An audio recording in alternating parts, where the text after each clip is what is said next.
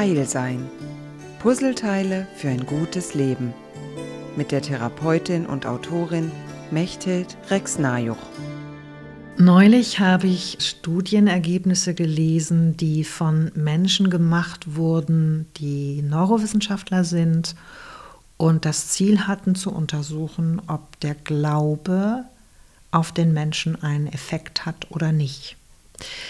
Und das Interessante für mich war dabei, dass alle diese Forscher von sich gesagt haben, ich glaube an gar nichts und ich finde Religion überflüssig.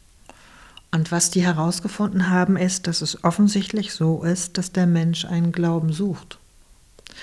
Und sie haben herausgefunden, dass eigentlich egal, was die Menschen geglaubt haben, allein die Tatsache, dass sie an etwas geglaubt haben, ihnen messbare vegetative Vorteile gebracht hat.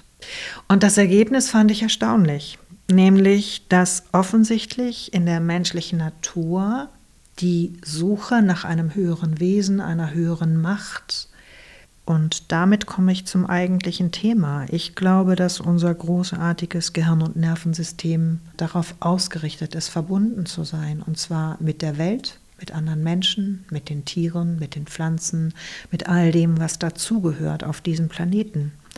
Und dass all das nicht zufällig so ist, dass, sondern dass es einander bedingt. Und dass aus dieser Verbindung heraus das entsteht, was ich mit Respekt, Toleranz und Wertschätzung bezeichnen würde. Zu wissen, dass ein anderer da ist, zu wissen, dass der oder die eine völlig andere Meinung haben kann und dass wir trotzdem beide hier Platz haben. Und das entsteht für mich aus einer Haltung heraus, die mich denken lässt, ja, es gibt dieses Bestreben und welchen Glauben ich jetzt lebe und verfolge, das ist eine sehr persönliche Entscheidung und nicht eine Frage der Wahrheit im absoluten Sinne, sondern eine Frage der persönlichen Wahrheit.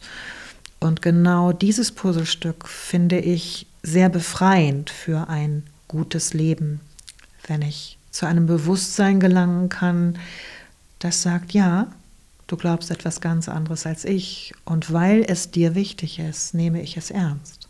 Das ist eine Erfahrung, die habe ich vor Jahrzehnten schon in Taiwan machen können auf meinen Reisen. Da gab es eine Straße mit mehreren Tempeln, also katholische Kirche, protestantische Kirche, buddhistischer Tempel, hinduistischer Tempel und so weiter.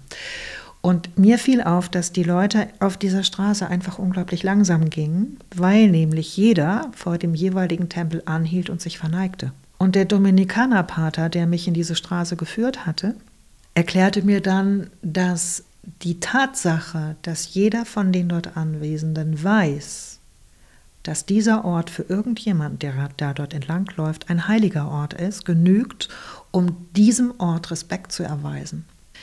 Selbst wenn diese Menschen nicht bewusst sagen, dieser Ort ist wem auch immer heilig und ich verneige mich, führt die Handlung, dass ich es tue, zu einem anderen Verhalten miteinander. Das ist alles natürlich schon lange her und wahrscheinlich gibt es diese Straße in der Form mit dieser Kultur gar nicht mehr. Aber was mich lebenslänglich begleitet, ist die Vorstellung, wenn es dir heilig ist, wenn es für dich ein wichtiger, heiler Ort ist, dann behandle ich dich und diesen Ort mit dem gebührenden Respekt.